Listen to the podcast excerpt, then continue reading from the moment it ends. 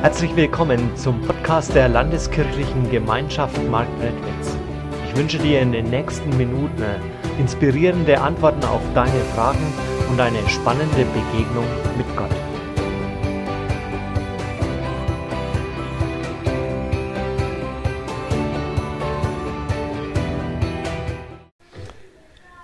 Das Leben ergreifen. Wir beschäftigen uns gerade ja mit dem Apostel Petrus. Und der Petrus, der begeistert mich, ja.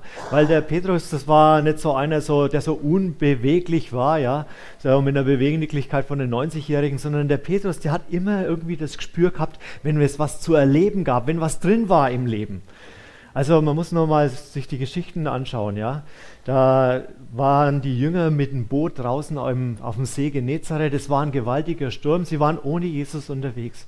Und da kommt ihnen da Jesus auf dem Wasser entgegen. Sie erkennen ihn erst gar nicht, haben so die Hosen voll, ja, dass sie nur noch vor Angst schreien und dann, dann sagt Jesus zu ihnen, ich bin's. Und der Petrus, der, begreift das in dem Moment sofort und sagt, Herr, wenn du das bist, ja, dann befiehl mir doch aus dem Boot auszusteigen und dann probiere ich auf Wasser zu gehen. Und er probiert es aus. Oder als Jesus gestorben war, da waren sie alle deprimiert, trostlos. Sie hatten keine Hoffnungen mehr. Und der Petrus, der war derjenige, der die Initiative ergriffen hat und gesagt hat, ich, ich hocke jetzt hier nicht mehr länger rum. Komm, lasst uns fischen gehen. Und wie sie da fischen gegangen sind, da entdecken sie auf einmal, da steht Jesus ja am See, außen am Ufer. Und der Petrus, er konnte nicht warten, bis sie da wieder an Land gefahren sind, bis sie da hingerudert sind, sondern der springt ins Wasser und schwimmt Jesus entgegen. Der Petrus, der war einer, der immer die Dinge angepackt hat, das Leben ergriffen hat. Und das wollen wir heute anschauen, wie Petrus das Leben ergreifen. Und wir schauen dazu in eine Geschichte hinein aus Matthäus 17, die Verse 1 bis 9. Sechs Tage später nahm Jesus Petrus, Jakobus und dessen Bruder Johannes mit auf einen hohen Berg. Sie waren dort ganz allein. Da wurde Jesus vor ihren Augen verwandelt. Sein Gesicht leuchtete wie die Sonne und seine Kleider strahlten hell. Dann erschienen plötzlich Mose und Elia und redeten mit Jesus. Petrus rief, Herr, wie gut, dass wir hier sind. Wenn du willst, werde ich hier drei Hütten bauen, eine für dich, eine für Mose, eine für Elia. Noch hörten sie eine, Stimme, noch hörten sie eine Stimme. Noch während, sie da, während er redete, hüllte sie eine leuchtende Wolke ein und aus der Wolke hörten sie eine Stimme. Dies ist mein geliebter Sohn, über den ich mich von Herzen freue. Auf ihn sollt ihr hören. Bei diesen Worten erschraken die Jünger zutiefst und warfen sich zu Boden.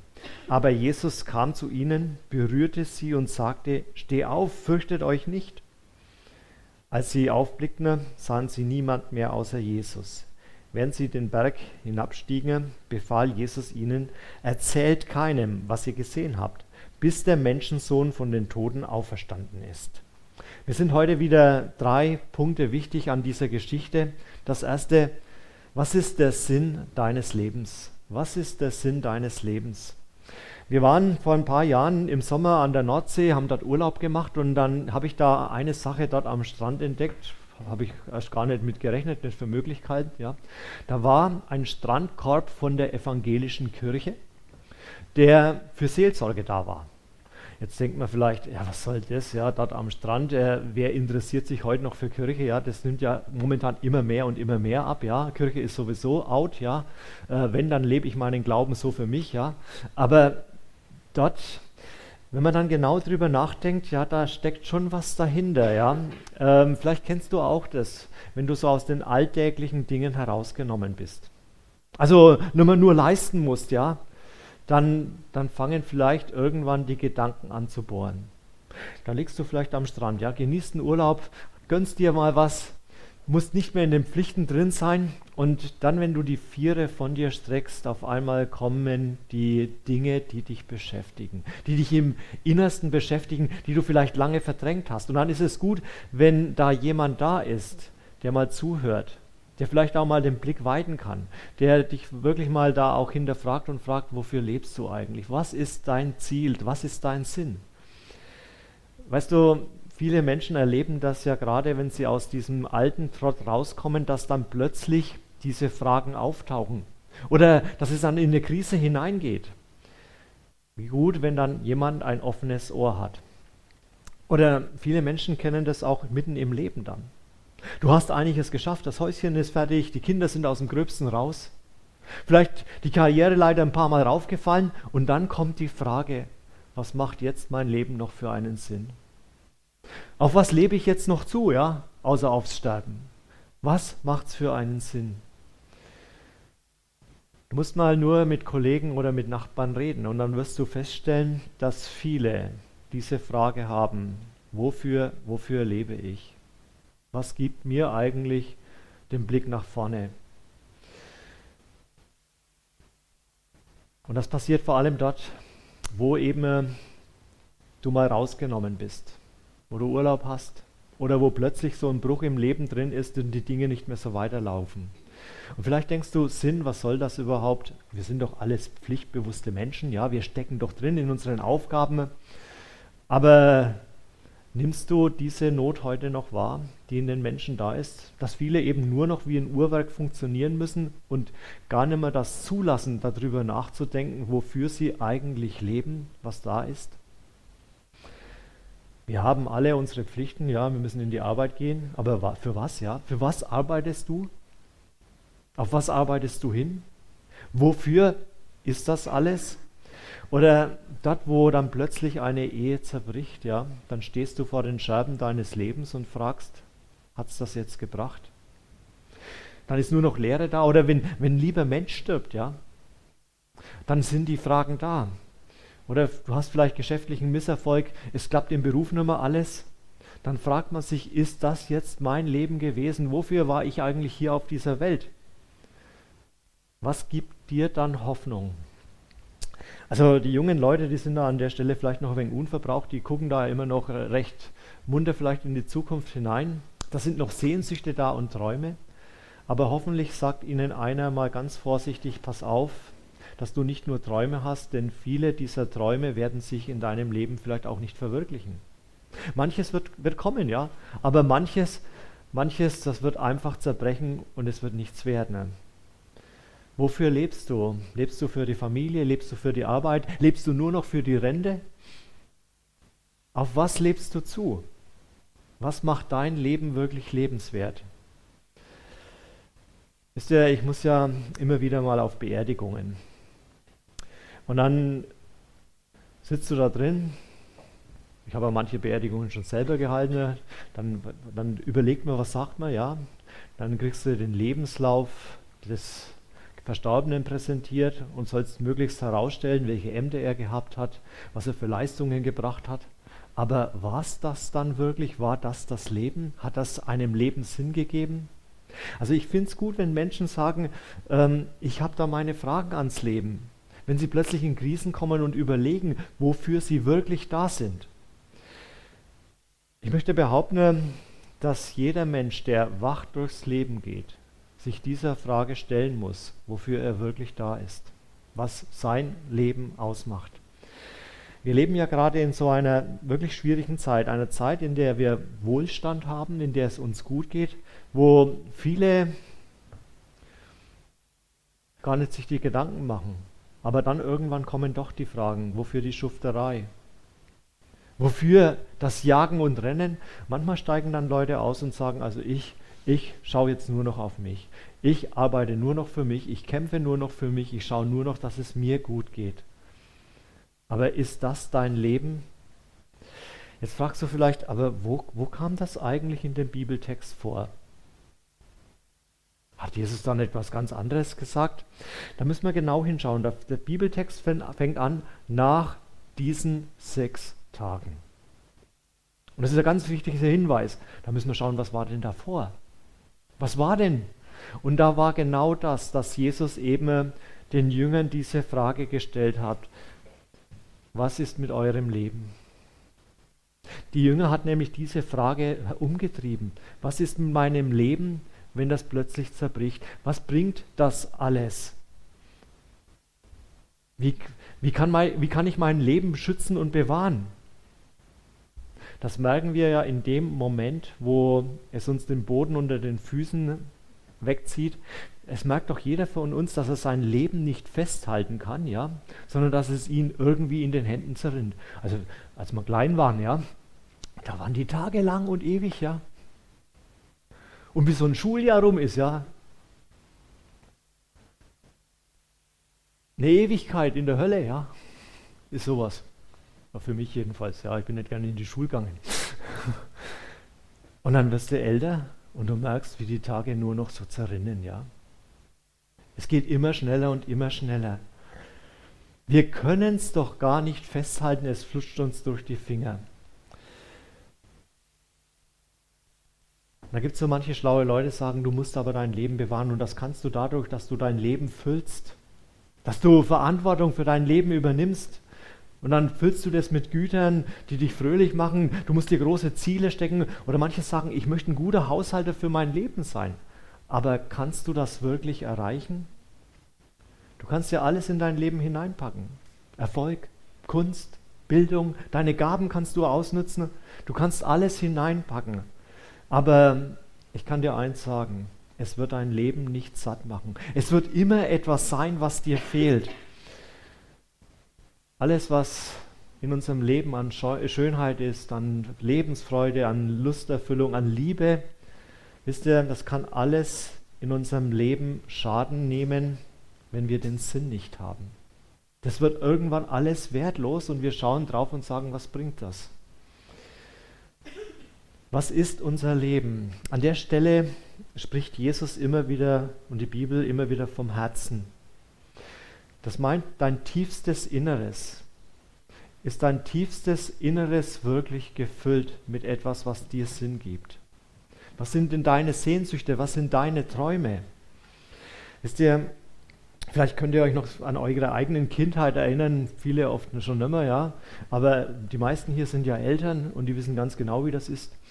Da sitzt so ein Kind vor einem Katalog, Spielzeug.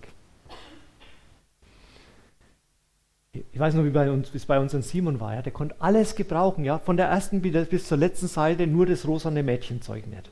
Ja, also alles, das, das, das, das will ich. Und wir waren alle genauso, ja. Wir wollen unser Leben irgendwie füllen, alles haben und dann hast du das und stellst plötzlich fest, es befriedigt dein Leben nicht. Weißt du, und das, was da bei Kindern mal begonnen hat, das zieht sich in unserem Leben ja weiter. Wir haben uns daran gewöhnt, ja. Damals wollten wir die Dinge haben und heute meinen wir immer noch, wenn wir die Dinge haben, sind wir glücklich. Und es bleibt nur Unzufriedenheit zurück.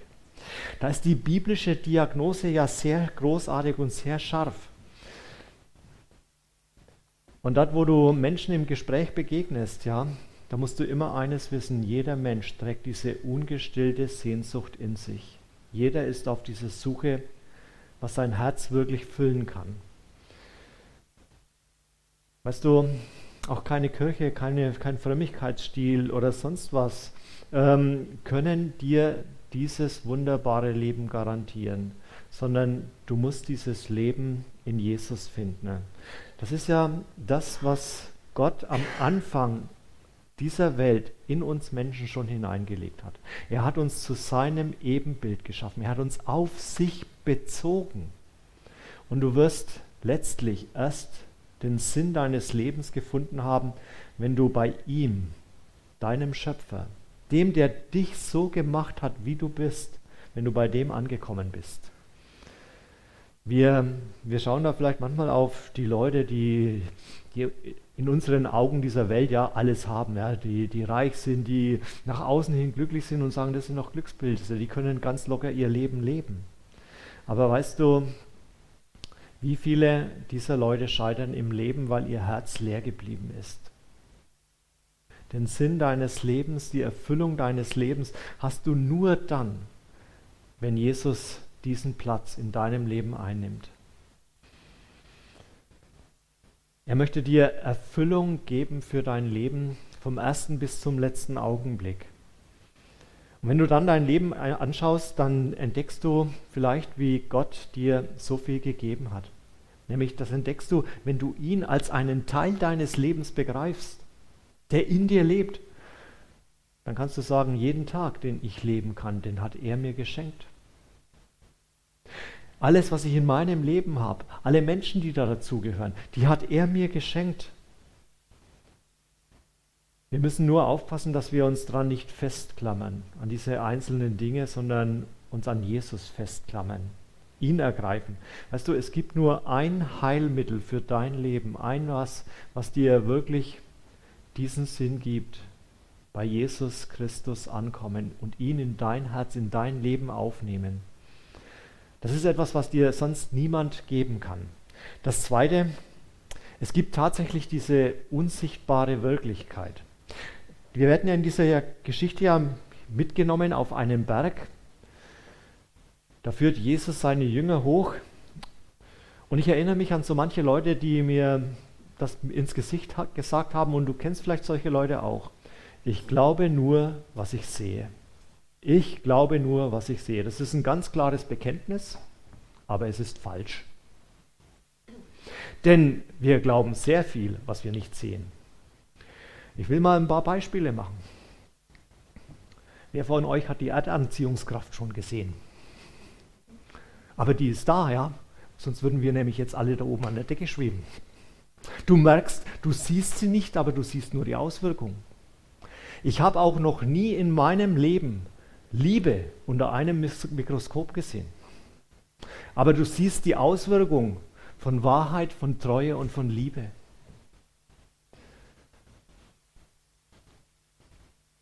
Es gibt so viele Dinge in unserer Welt, die du nicht siehst, aber du spürst die Auswirkungen. Und genauso ist es mit Gott.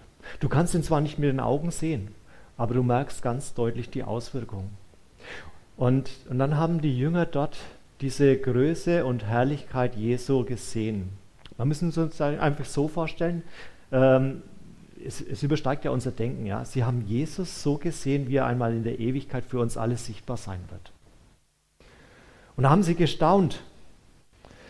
Ist das nicht wunderbar, dass in dieser schlichten irdischen Gestalt dieses Wanderpredigers aus Nazareth, in Jesus, der lebendige Gott in dieser Welt sichtbar geworden ist? In seiner ganzen Macht, in seiner ganzen Größe. Dass wir das begreifen und ergreifen können.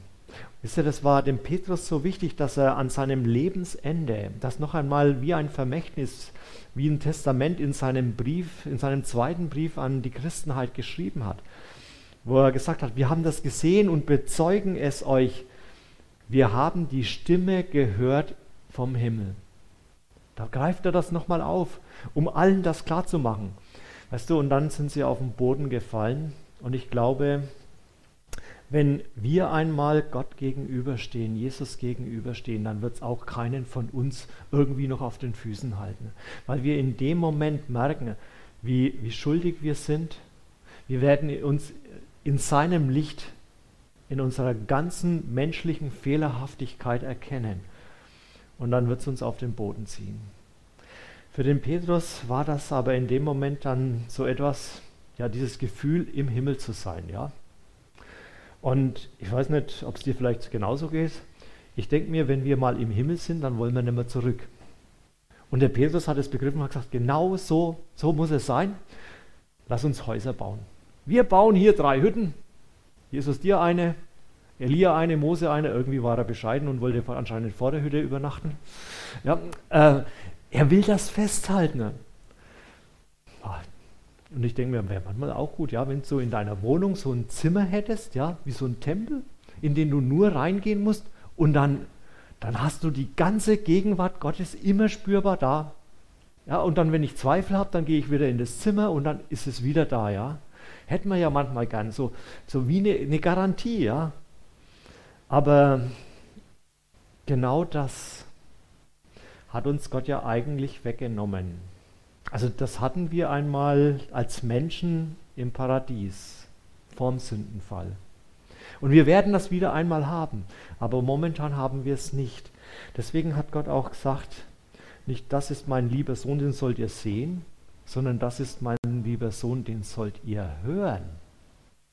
Es passiert durchs Hören und nicht durchs Sehen. Und das ist dem Petrus so deutlich geworden, dass er da auch in seinem Brief das nochmal so geschrieben hat.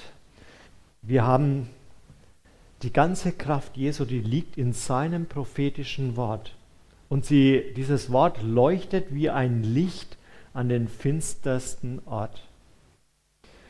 Und genauso möchte dieses Wort jetzt in dein Herz hinein und Licht in dein Leben hineinbringen, dass du diese Größe Gottes nicht außerhalb, sondern in dir entdecken kannst. Dass du etwas von dieser Größe auch in deinem Herzen trägst. Aber wie kann das jetzt gehen? Wie, das dritte jetzt, wie kannst du dieses Leben ergreifen? Indem du diese Stimme Jesu, diese Stimme Gottes hörst, indem du sein Wort wie ein Licht immer wieder in dein Leben, in dein Herz hineinscheinen lässt. Und das kannst du dadurch tun, dass du Ganz einfach die Bibel aufschlägst. Dich in die Stille zurückziehst. Oder dass du, wie heute Morgen, dich dem Wort Gottes aussetzt in einem Gottesdienst und mal hinhörst, was möchte Gott mir heute Morgen dadurch sagen. Und plötzlich, plötzlich leuchtet dann nämlich dieses Wort in deinem Leben auch wie so ein heller Morgenstern. Es scheint hinein in die Finsternis. Wir sehen ihn nicht mit unseren äußeren Augen, aber du kannst Jesus erfahren im Hören und dann wirst du das in deinem ganz normalen Leben, in deinem alltäglichen Leben erfahren, wie er dann da ist. Wie er tief in dein Herz hineinspricht und das bekräftigt und, und dir Gewissheit schenkt. Ich will das nochmal verdeutlichen. Du kannst ein vollkommenes Leben führen. Also natürlich kannst du das nicht, ja. Aber stellen wir uns mal vor, du könntest das, ja. Ein vollkommenes Leben führen. Nie ein böses Wort, nie ein böser Gedanke, nie irgendeine Schuld. Du könntest ein Mensch sein mit einem ganz guten Ethos. Aber du könntest so immer noch nicht Gott finden. Denn dass du Gott finden kannst, ist wie bei den Jüngern damals, auch bei uns heute ein Geschenk. Dass du ihn begreifen kannst. Dieses Geheimnis Jesu ist ein Geschenk, das Gott an dich macht. Mein theologischer Lehrer, der hat mal einen Satz dazu gesagt, das Geheimnis Gottes, das ist wie eine Tür, die man nur von innen öffnen kann, die außen keine Klinke hat. Ja? Da kannst du davor stehen, ja, keine Chance. Es muss einer von innen aufmachen. Und genau das möchte Gott bei jedem einzelnen Menschen tun und auch bei dir. Diese Tür von innen öffnen, dass du ihn erkennen kannst, dass du begreifst, was es heißt, ihn in dein Leben hineinzulassen. Das hat ja Jesus gesagt, diese ganze Sache ist passiert, bevor es für ihn ans Leiden ging, vor seinem Passionsweg. Und glaube, das hat er gemacht, damit, damit die Jünger und auch er nochmal gekräftigt wurden und gestärkt wurden. Denn wir erleben das und Jesus hat das erlebt, dass im Leben auch schwere Momente kommen. Und dann kommt nämlich das, was ich vorher gesagt habe mit dem Sinn, ja. Wenn alles zerbricht, wenn die Schwierigkeiten da sind, wenn die Krankheit da ist, wenn es womöglich ans Sterben geht, dann kommt die Frage, was was ist der Sinn? Deswegen wollte er das den Jüngern noch einmal einschärfen. Ihr werdet durchs Wort gestärkt. Setzt euch diesen Worten immer wieder aus. Wisst ihr, und wenn wir in einem Gottesdienst unseren ganzen Fokus auf Jesus setzen, dann ist das keine fromme Spinnerei, sondern dann ist es das, weil wir wissen, nur dort haben wir wirklich diesen Sinn des Lebens.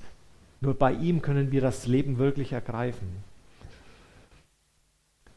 Und dann erlebst du das vielleicht, dass du dich in deinem Kummer hinsetzt, schlägst die Bibel auf. Mir ging es schon oft so. Oder die Losung, nur ein einzelner Vers, ja. Und auf einmal beginnt dieses Wort zu sprechen. Du fragst dich, das ist ja irgendwann, irgendwann geschrieben worden, irgendwann ausgelost worden, ja.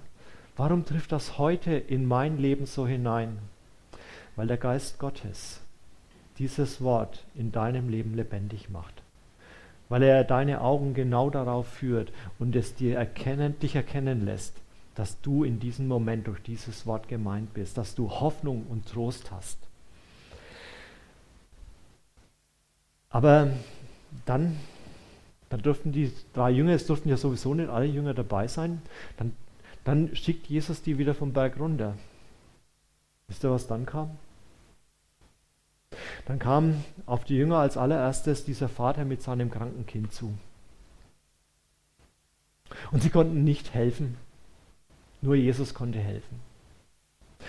Die Jünger, die kommen von ihrem tollen Erlebnis runter vom Berg und das Erste, was sie erleben, ist Ohnmacht, Vollmachtslosigkeit, Schwäche, Hilflosigkeit. Und vielleicht geht es dir manchmal in deinem Leben eben auch genauso dass du von einem tollen Gottesdienst heimgehst oder von einer tollen Veranstaltung und das nächste, was du erlebst, ist Hilflosigkeit. Oder morgen haben wir ja Feiertag, dürft ihr nochmal daheim bleiben, aber übermorgen steht ihr dann wieder in eurer Arbeit drin. Mit den gleichen Leuten, die dir euch Probleme machen. Oder die Nachbarn sind irgendwie in den letzten zwei Tagen auch nicht fröhlicher geworden. Dann stehst du mittendrin und dann brauchst du genau das, dass die Herrlichkeit Jesu dein Herz erfüllt. Dass du getragen bist von ihm. Dass er in dein Leben hineinredet.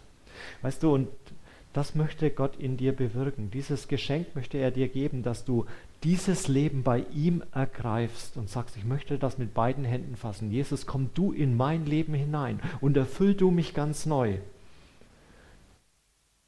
Und dort, wo sein Licht in dein Leben dann hineinstrahlt, da kannst du hinausstrahlen in diese Welt und anderen von diesem wunderbaren Leben mit ihm erzählen. Amen. Wir hoffen, diese Predigt hat dich inspiriert und dir weitergeholfen. Dann like sie doch und gib sie weiter an andere. Wenn du noch weitere Informationen möchtest, dann findest du diese auf unserer Homepage www.lkg-marktredwitz.de.